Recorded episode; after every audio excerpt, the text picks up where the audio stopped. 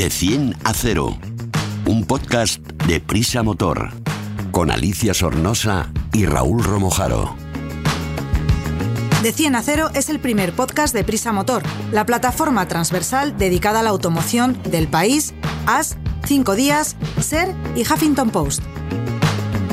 El podcast Cero Emisiones. Súbete con nosotros. A todos, hoy llegamos en moto, en una que está despertando mucha atención en el mundo del trail, sobre todo a las mujeres, de la que luego hablaremos, ¿verdad Raúl? Sí, así es. y hoy nos acompaña por vez primera Elena, que nos va a hablar sobre las matrículas raras. Hola Elena, ¿qué tal? Hola, ¿qué tal? Muy bien. Bien, me alegro. Y también tenemos aquí al otro lado a Alfredo Rueda que nos trae una buena noticia, que además eh, me influye hasta a mí. Así que Raúl, arranca, que nos vamos. Venga, vamos allá. Más que tecnología, más que eficiencia, más que conducción, más que seguridad, más que un podcast de motor. Os decía al principio que esta noticia nos va, que nos va a contar Alfredo. Hola Alfredo, que no has dicho nada. Hola. Es que es tímido. sí, es, tímido, sí. Mucho. Que es una noticia que además me afecta directamente y ahora os voy a contar por qué. Hace tres meses compré un scooter eléctrico. Me apunté mm, a, estas ayudas que da el plan MOVE, que da el Estado.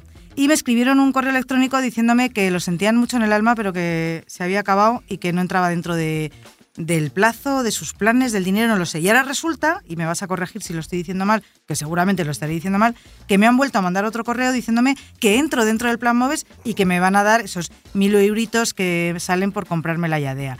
Eh, ¿Esto es así? ¿Les sobra dinero? No, no, es así totalmente, tienes toda la razón. Pero es que, claro, todavía les falta Fíjate, 290 millones para, para repartir. sí, sí, para seguir atendiendo la demanda de ayudas. ¿Y por qué nos dijeron antes que no? No, pues porque el tema es que hay una, había una dotación de 1.200 millones, pero estaban repartidos por comunidades. Entonces hay comunidades, a ti te dijeron que no, porque en la de Madrid se había consumido todo el dinero y ya no había más, pero ahora como han sobrado esos tres, casi 300 millones que dice Alfredo, Alfredo se han redistribuido y entonces lógicamente se van a asignar a sitios donde realmente se gastan.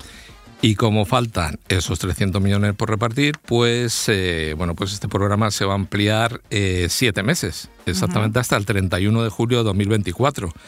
Porque hasta ahora, bueno, el, este, el MOVES 3 acababa el 31 de diciembre, con lo cual, bueno, pues lo han aumentado siete meses y todo más qué gusto, ¿no? O sea, que todos los que os compréis ahora un vehículo eléctrico o híbridos enchufables también vale. Eso es, sí, sí, también, sí. Pueden pedir eh, esa ayuda del plan Moves 3. Cuéntame un poquito más sobre este plan? ¿Para qué coches o cosas que no sepamos? Este, este, plan es uno de los principales programas de ayuda del, del, plan de recuperación, transformación y resiliencia, que se llama, que está destinado, como bien dices, a fomentar esa compra de vehículos eléctricos y la instalación de puntos de recarga, que no mucha ah. gente lo sabe. Entonces, bueno, si quieres entramos a, bueno, a desgranar un poquito las ayudas que, se ofrecen, eh, eh, son para particulares y para empresas. Y las que quieran comprar un vehículo eléctrico puro, un vehículo híbrido enchufable o un vehículo eléctrico de autonomía extendida. Que, por cierto, también hay gente que no lo sabe esto, desde mayo también eh, se puede solicitar esta ayuda para comprar vehículos seminuevos de hasta 12 meses de antigüedad es decir, vehículos usados. Pero vehículos usados que sean híbridos eléctricos. Exacto, exacto, de estas categorías que he dicho, eléctrico puro, híbrido enchufable o eléctrico. Entonces tenemos 1.200 millones de euros nuevos. Ya no, no, no, estaba dotado. Eso es. Ah, eso es. quedan casi 300 millones para repartir. Venga, ¿cómo nos los van a repartir? A ver. Para empezar, el coche o el vehículo eléctrico en cuestión que se adquiera no puede costar más de 45.000 euros sin incluir el IVA. Ojo que para vehículos eléctricos puros de 8 o 9 plazas esta cifra aumenta a 53.000 euros, siempre hablando sin IVA. ¿Vale? vale. En este caso, los particulares pueden obtener hasta 7.000 euros de subvención si se adquiere un coche 100% eléctrico y, muy importante, si se achatarra un vehículo antiguo de más de 7 años. En caso contrario, si no se achatarra este vehículo antiguo, la cuantía tiene un tope de 4.500 euros. En el caso de los híbridos enchufables, el plan asigna 5.000 euros de apoyo siempre que se desguace otro modelo a aquellos híbridos enchufables que homologuen entre 30 y 90 kilómetros de autonomía eléctrica. Sin achatarramiento, la cifra baja a 2.500 euros. Y los que tengan más de 90 kilómetros de autonomía eléctrica, la verdad es que son pocos en el mercado, pues tienen 7.000 euros de ayuda con achatarramiento y 4.500 si no se achatarra ninguno. Lo que te comentaba en cuanto a la instalación de póster de recarga. Sí, que eso es interesante, porque fíjate, yo el otro día enchufé la moto en el único enchufe que hay en mi garaje y cuando bajé algún vecino simpático que se cree que gasta mucho y no es nada, me había desenchufado la moto.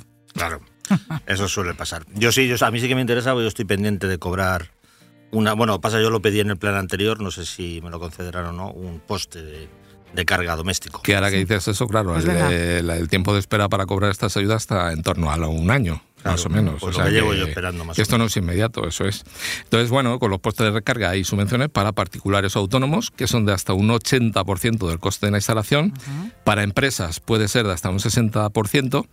Y algo muy importante también, las comunidades de propietarios, que también pueden tener una ayuda de hasta el 80% del coste del proyecto, repetimos, sin IVA. ¿Vale? Oye, y una pregunta, Alfredo, perdona que te corte. Eh, te lo digo porque como a mí me interesa, yo he pedido esta ayuda del plan MOVES, que van a ser unos 1.000 euros lo que me van a devolver, pero eh, ¿me lo devuelven o tiene truco y trampa y lo voy a tener que pagar por otro lado? No, no, te lo devuelven, pero eso consta como una ganancia patrimonial. Es decir, en la renta del siguiente año, según tu nivel de ingresos, pues tendrás que declararlo y puede que tengas que devolver parte de esa ayuda que te han dado. Ay, O qué sea que- truquillos tienen en la administración. exacto. Hmm. Y ya para terminar, lo que te contaba de las cuantías, pues mira, tienen un 10% más de ayuda, de todas estas ayudas que te he comentado, la gente que resida en, po- en poblaciones menores de 5.000 habitantes, personas con discapacidad para, por movilidad reducida o taxis y VTCs. Bueno, pues no está nada mal. Si nos, da- nos siguen dando unas ayuditas, ¿no, Raúl? Sí, ahora la, idea, el siguiente paso, lo que pretende las asociaciones del sector es precisamente todo esto que hemos comentado reiteradamente, que las ayudas al final es un cisco pedirlas, solicitarlas y sobre todo, que es más importante, cobrarlas. Entonces lo que quieren es que se articule como en su, en su momento ocurrió con el plan eh, original, que si no recuerdo mal se llamaba PIBE, yo creo que se llamaba PIBE, ¿no? Me parece Creo que sí. El plan aquel de hace ya tantos años que se me ha olvidado.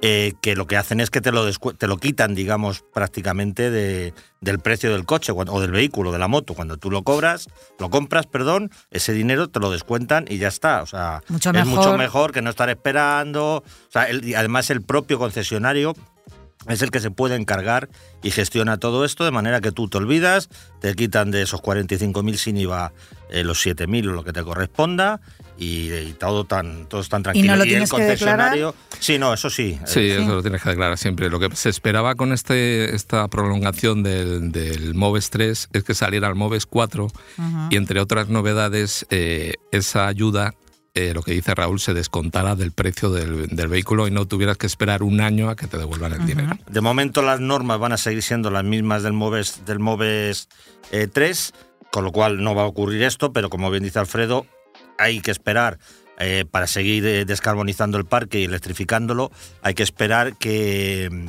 que en su momento el, con el 4 ese nuevo sistema de ayuda inmediata, digamos, se pueda, se pueda recibir. Bueno, pues eh, esperemos que esto empiece a funcionar cuanto antes porque España sigue siendo uno de los países menos electrificados de toda la Unión Europea. Nada más que las ventas de, de vehículos eléctricos llegan al 12% y vamos muy detrás de la media europea que es del 21% o de países con menor renta que la nuestra como nuestro vecino Portugal que supera el 28%. Esto lo ha sacado eh, ANFAC en un comunicado. ¿Algo Exacto. más? ¿Nos Nada, eh, está así todo? es. eh, bueno, Así es, pues ¿no? ahora que hablar de ANFAC, eh, estas asociaciones, esta es la española de fabricantes de automóviles y camiones, pues eh, bueno, han declarado que están, claro, están muy contentos con esta, con esta Noticia. ampliación, claro, porque eso permite seguir vendiendo vehículos electrificados pues a buen ritmo, ¿no? Y ponernos eh, a esa altura que dices del resto de los países europeos, incluso nuestro vecino Portugal, que, que fíjate que teniendo mucho menos parque móvil, el porcentaje es mucho más alto en cuanto a ventas de este tipo de vehículos. Está más espabilado. No, Bueno. es que el, el tema es que cuando hay un plan de estos y se para es muy importante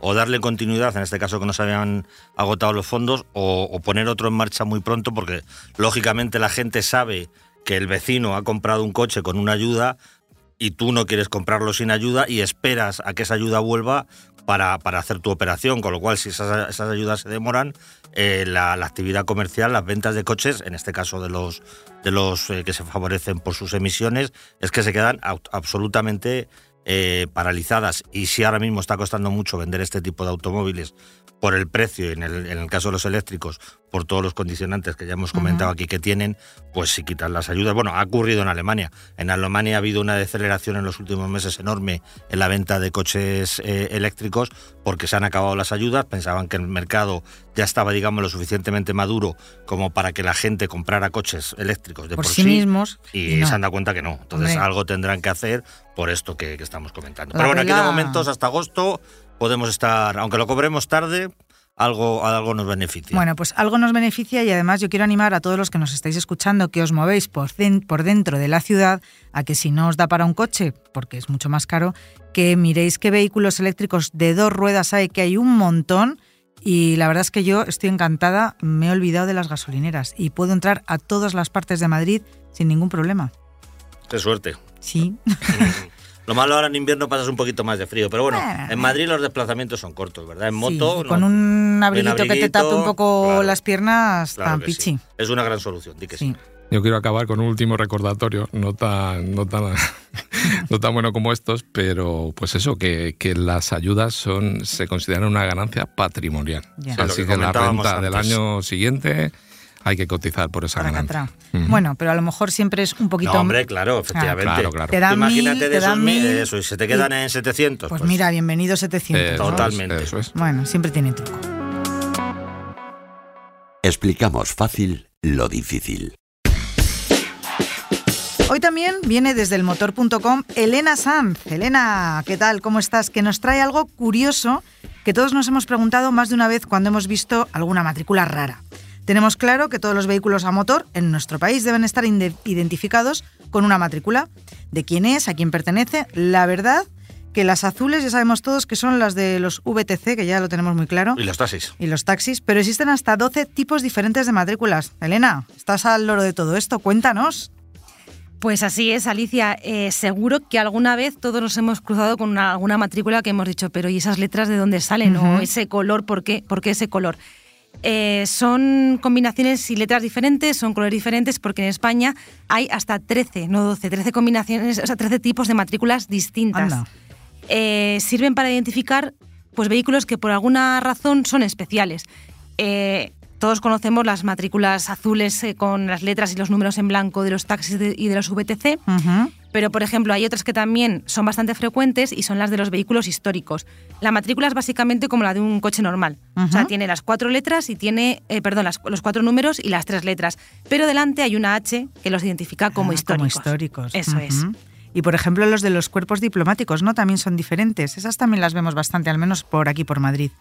Sí, eh, esas entran en la categoría de colores un poco diferentes, porque están las matrículas blancas, pero también hay otros colores. Está el color rojo, que es para el cuerpo diplomático. Son matrículas que eh, están encabezadas por una C y una D, de cuerpo di- diplomático, evidentemente, y luego tienen eh, dos grupos de cifras, que son códigos que sirven para identificar al país y para identificar otro tipo de, eh, digamos, DNI que corresponde a ese, a ese coche. Por, por Eh, ejemplo, por ejemplo, a ver, te voy a hacer yo una pregunta. Las que empiezan por PME. Pues mira, esas son las de los vehículos del Parque del Estado. Esas matrículas eh, son básicamente blancas y con las letras en, ne- en negro. O sea, son como una matrícula tradicional, pero eh, están encabezadas por PME. O sea, son eh, pues eso, las que pertenecen a organismos concretos y también las que pertenecen a los fuerzos y, a las fuerzas y cuerpos de seguridad del Estado. Vaya, las de la Policía Nacional, la Policía, la, la Guardia Civil. Y ahí nos encontramos pues una amplia variedad. Están las PME, pero también están, por ejemplo, las MF, que son las del Ministerio de Fomento. Ujú. El Ministerio de Medio Ambiente también tiene las suyas propias, que son MMA, que esto seguro que lo habéis visto a lo mejor en los vehículos que van por eh, la montaña o por el campo, Ah, sí, suelen de- ser habituales. Algunos huimos de esos alguna vez. Yo no, yo nunca me he encontrado con ninguno. Eh, otra que seguro que hemos visto un montón de veces es la del Cuerpo Nacional de Policía, que pone CNP. Y también las, eh, algunos cuerpos de policía de determinadas comunidades autónomas pues también tienen matrículas especiales. Pasa en Canarias, que tienen su matrícula es eh, CGPC, Y también pasa en el País Vasco con la Archancha, que son matrículas que empiezan por la letra E más un número. Luego, por ejemplo, pues eh, vehículos de- del ejército. Los del ejército del aire empiezan por EA y los del ejército de tierra ET. Yo, estos Mi como- casa. Sabía que alguien le iba a decir. Hombre, estaba esperando. Alguna habrá que no lo sepa, es lo que Bueno, estamos no, diciendo. hombre, es una película clásica. Si algunos habéis cruzado con algún tanque, yo, por ejemplo, que no soy de Madrid, soy de Zaragoza y me he hecho la dos va- bastantes veces en mi vida, eh, los de Castillejos y demás, todos llevan la ET. Tío. Ujú. Luego también eh, hay algunas que son menos frecuentes, que son las que están en las matrículas FAE, que son eh, los vehículos de, de los cuarteles generales militares de la OTAN que han sido matriculados aquí en España, Ajá. para moverse por España, evidentemente. Eh, luego también tenemos a las Fuerzas Navales, que es FN, y otra también muy conocida, que es PGC, que es la de la Guardia Civil. Esa la hemos visto todos en las carreteras más de mil veces. Correcto. Sí. Nos queda claro lo de las letras, pero a ver, repásame un poco lo de los colores. Pues eh, los colores, como decíamos antes, está el blanco tradicional, Sí. está el rojo, que es el del cuerpo diplomático, que como decíamos antes empieza por CD, eh, y luego dos grupos de cifras que bueno, sirven para identificar al país y para otro tipo de identificaciones. La misma estructura tienen las matrículas del cuerpo consular, lo que pasa que estas son verdes y empiezan por CC. Las de organismos internacionales son también azules, pero no, no son como las de los taxis y las VTC. Estas empiezan por OI para diferenciarse. Y luego las últimas que son diferentes son las de los técnicos administrativos, bueno, pues que trabajan para los diplomáticos, para los cónsules, etcétera. Y estas son naranjas y llevan la letra TA. Bueno. las rojas las hemos comentado, porque he visto Sí, alguna sí. roja, Sí. ¿no? Son Cuerpo las de- diplomático. Cuerpo diplomático. Pero hay unas rojas que son de transporte. Sí, esas son las matrículas que es, eh, son temporales Exacto. y son las conceden durante un tiempo finito, o sea, pero cuando digo finito es de dos, tres días, que son para... Transportar un vehículo para antes de transportar- matricularlo, Exactamente. ¿no? Incluso también Vale, para vale. algunos coches que vienen a España a hacer las pruebas, que por Sierra Nevada, por Granada, se Hay ven bastantes. bastantes. Es verdad. Sí. Los coches camuflados, estos que están Sí, sí, Eso sí. es. con dibujitos para que no sepamos cómo, cómo son. Bueno, pues nada, es muy interesante. Ya tengo entretenimiento para ir fijándome esta semana en todas las matrículas que pasan por delante de mis ojos y empezar también. Puede ser un buen juego para cuando vas Uy. con niños en el coche. No, yo, soy- yo ya no tengo nada de niño, pero me entretengo mucho. Los atasco las matrículas, las miro, me fijo en combinaciones de, de los números, si son capicúas, si tienen alguna curiosidad, las letras, que de esto ya hablaremos también algún día, de las tres letras finales Mm. eh, que sabemos que no tienen vocales, pero bueno, pues en todas estas Hay cosas... algunas muy graciosas, como sí, una que es J, D, T Exacto. esa, esa es una, por ejemplo. o, ¿eh? o KGB. O también, KGB, es hay, hay- hay muchas, ¿no? Entonces, sí, sí, yo la verdad es que me entretengo. Cuando vas atascado es un buen entretenimiento, tienes razón. Y ahora con los colores que nos ha contado Elena, pues mucho más todavía. Pues Elena, mm, muchas gracias, qué interesante todo. Ya sabemos que en el motor.com podemos ampliar esta información, incluso ver algunos vídeos muy chulos y te esperamos por aquí. Ya sabes, estás invitada, puedes venir cuando quieras. Yo encantada, muchas gracias Alicia. Te analizamos un vehículo en de 10 a 0. Pues llegamos a nuestra parte del test picadito, Raúl, picadito. Hoy vamos a Venga, hablar de que dos me ruedas. regañáis porque me enrollo mucho, vale. Venga. Vamos, vamos a hablar de dos ruedas. Hemos venido en una moto muy chula, en una Triumph Tiger 850 Sport, que es una moto que se está poniendo muy de moda. Yo ya tengo tres amigas que se la han comprado. Así que venga, vamos a empezar. ¿Qué tipo de vehículo es? Como bien dices, es una, es una moto trail, estas motos que sirven un poco para todo, para andar un poquito por el campo, carretera, viajes, eh, ciudad. Y en concreto esta es una versión de acceso a la, a la familia Tiger que tú mencionabas por precio y prestaciones, pero que yo creo que puede ser suficiente para un gran número de usuarios. Yo creo que también. ¿Qué caracteriza su diseño y carrocería? Es prácticamente idéntica a su hermana mayor, la 900, que es la que había exclusivamente hasta ahora, que la han renovado hace no demasiado tiempo. Es mucho más atractiva desde cualquier punto de vista que el modelo anterior. Y en este caso, además, hay algunas combinaciones de, de colores. Por ejemplo, hay una roja y negro que no está en la 900 y que le gusta mucho a, a- a la gente. Es muy llamativa, muy deportiva y la verdad es que es una moto bastante, bastante chula. ¿Cómo se siente uno encima de esta Tiger? Para ser una trail de cilindrada media alta, eh, yo diría que es una moto de dimensiones contenidas dentro de este segmento. Eh, la altura del sillín puede ponerse incluso hasta 820 milímetros, que está llego. bastante bien eh, para las personas que no somos muy altas. Su peso en seco no llega a 200 kilos, que también está bastante bien para una trail. Y son dos características básicas que eh, afecta muy positiva muy positivamente, perdón, a la, a la, manejabilidad y que además, como luego, luego te explicaré, yo creo que hay un sector de público que la tiene, la tiene muy en el foco precisamente por estas características. Pues venga, vamos a ir avanzando. ¿Cuál es el equipamiento más destacado que lleva esta moto? El precio menor que tiene respecto a la 900 se justifica en buena parte por un equipamiento que es algo inferior, eh, aunque no significa que, sea escaso, porque tampoco es una moto barata y tiene, tiene prácticamente de todo. Lo que ocurre que, por ejemplo, la pantalla de instrumentación, que ya sabes que hay algunas que parece que llevan ahí una tableta, eh, pues esta es más, está más pequeñita, solamente tiene dos modos de conducción, para la lluvia y para el seco, eh, las suspensiones son algo más sencillas, pero bueno, no faltan detalles como el control de tracción desconectable, los discos de flotantes delanteros. Yo creo que en general es una moto que, eh, que bueno, pues si la comparamos hace unos años era una moto completísima y ahora cumple con la mayor parte de las necesidades. Además de que ya sabemos que en las motos, como en los coches, pero quizás en las motos más, siempre hay un montón de accesorios que puedes comprar al, margen y, bueno, pues completar si hay algo, por ejemplo, la que la que yo utilicé en un viaje que hice, pues tenía un cambio eh, quick shift de estos semiautomáticos que va muy bien. Bueno, pues esta moto no lo lleva de serie por, para abaratar costes, pero si a ti te hace ilusión o crees que es un, un accesorio que, que, te va a servir, pues lo compras y ya está. Como el cruise control, por ejemplo. Efectivamente. Que a mí me encanta y seguramente esta no lo llevará.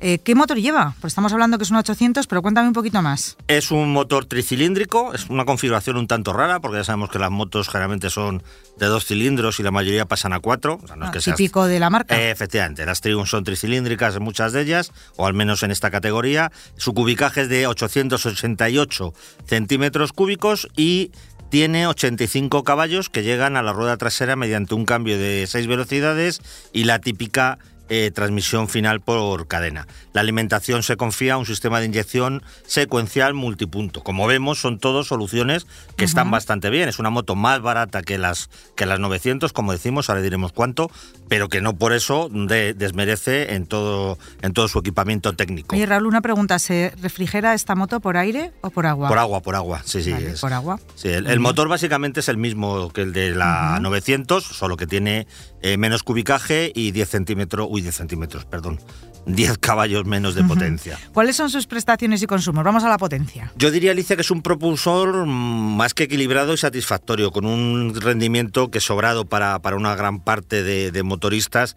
con esta filosofía de moto. No es una moto de, deportiva ni, ni de competición ni para buscar grandes prestaciones. Acelera de forma briosa entre curva y curva, son, son 85 caballos, evidentemente no son 150, con lo cual, bueno, pues hay que saber lo que se tiene. Permite rodar a velocidades muy, muy por encima de las, legales y sobre todo los consumos son muy, muy moderados, ¿no? A mí me ha parecido que a un ritmo normal no, no, gasta, no gasta demasiado. Se puede conseguir en torno a un promedio de 5 litros a los 100, que si vemos, eh, lo, unimos, mejor dicho, perdón, a que tiene un depósito de 20 litros, pues podríamos hacer, si las matemáticas no fallan, casi 400 kilómetros sin necesidad de repostar, que para una moto con cierto espíritu viajero, pues no deja de ser una buena cualidad. Está estupendo, te puedes perder por el campo y dar un montón de vueltas que tienes gasolina para regresar a casa. ¿Cómo se comporta? La, 850 se beneficia de todas las cualidades dinámicas ya conocidas en la Tiger 900. Eh, a mí me ha parecido que es una trail fácil de conducir, eh, muy noble de reacciones, con unas, unas suspensiones que no son tan sofisticadas como las de su hermana mayor, pero que, cumplen eh, sobradamente. Eh, mm, tiene una frenada más que suficiente, yo diría que incluso poderosa. Es una moto que, creo que es ideal para divertirse en una salida dominical y afrontar incluso largos viajes con totales garantías. Fuera del asfalto, que es un poco la filosofía de las trail, pues se ve algo más limitado por esto que decíamos de las, de las suspensiones, que son un poquito más sencillas, aunque por un lado está muy bien que sea un poco más ligera también, pero para hacer caminos o pistas sin demasiadas eh, dificultades, pues tampoco tienen ningún, ningún problema. Lo que no puedes hacer es, a no ser que seas Iván Cervantes, enduro con ella. Ya, bueno, pero eso yo creo que nadie no, no lo va toca, efectivamente. ¿Cuánto cuesta? Tiene un precio base de 12.195 euros, que es bastante competitivo en su segmento. La 900, para que nos hagamos una idea, que está más equipada eh, y, es más potente, como también comentábamos, son justo 2.000 euros más. Cuesta 14.195 en la configuración básica, porque luego dentro de la 900 hay, hay varias versiones. Son 2.000 euros de diferencia que como para muchos puede ser un alivio a la hora de pagar una letra o porque no llegas a más e incluso aunque llegues, si la moto te satisface, como tú bien sabes, con 2.000 euros se pueden hacer muchas Mucho- cosas. ¿Te vas de viaje a probarla? Eh, efectivamente, con por 2.000 ejemplo. euros tienes tu moto que está perfectamente preparada para lo que necesitas y te haces un viaje estupendo. ¿Qué precio era? Repítemelo. 12,195. Bueno, no está nada mal. ¿Para quién está indicada? Yo creo que es una, una moto trail perfecta para que s- quienes sepan valorar el equilibrio entre la calidad y el precio. Como decimos, no es una moto barata, no es una moto de origen asiático, es una, una auténtica, una auténtica Triumph, pero son 2.000 euros más baratas que una 900. Tiene argumentos más que suficiente para convencer, no hay diferencias, en mi opinión, abismales para el piloto o el conductor medio respecto a, las, a, las no, a la 900 y como decimos, con ese dinerito, eh, pues, pues te, puedes, te puedes hacer un, un buen plan. Luego también me parece, por las características que antes comentábamos de compacta,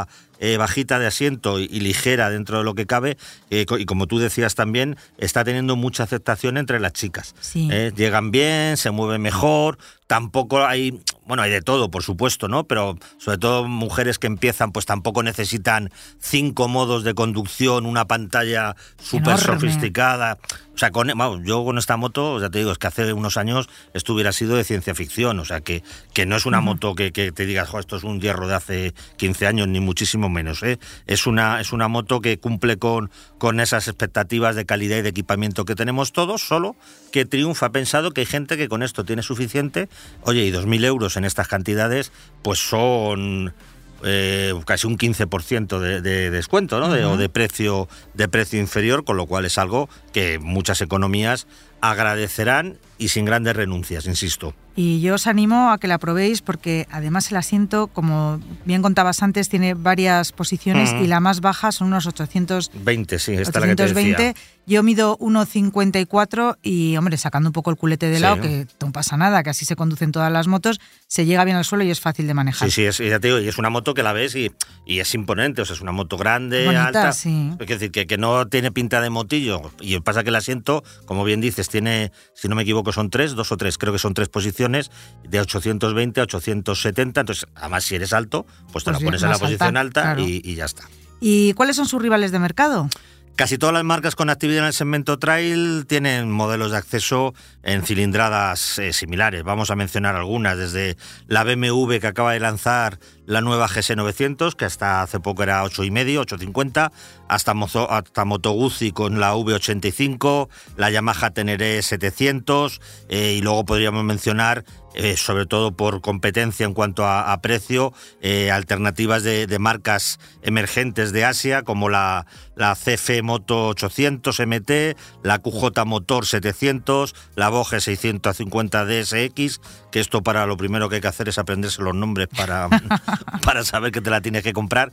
Pero vamos, fuera de broma, son motos que también, en mi opinión, este, en este caso sí que están por debajo de la calidad y de lo que ofrece Ajá. la Triumph, pero también son más baratas, con lo cual vuelven a ser una alternativa para quien tenga el presupuesto más ajustadito y quiera tener una trail que le permita hacer muchas, muchas cosas. Pues muchas gracias, Raúl. A ti, Alicia, como siempre. Nos despedimos hasta la semana que viene. No olvidéis suscribiros, contárselo a vuestros colegas y disfrutar de los vehículos eléctricos. Hasta la semana que viene.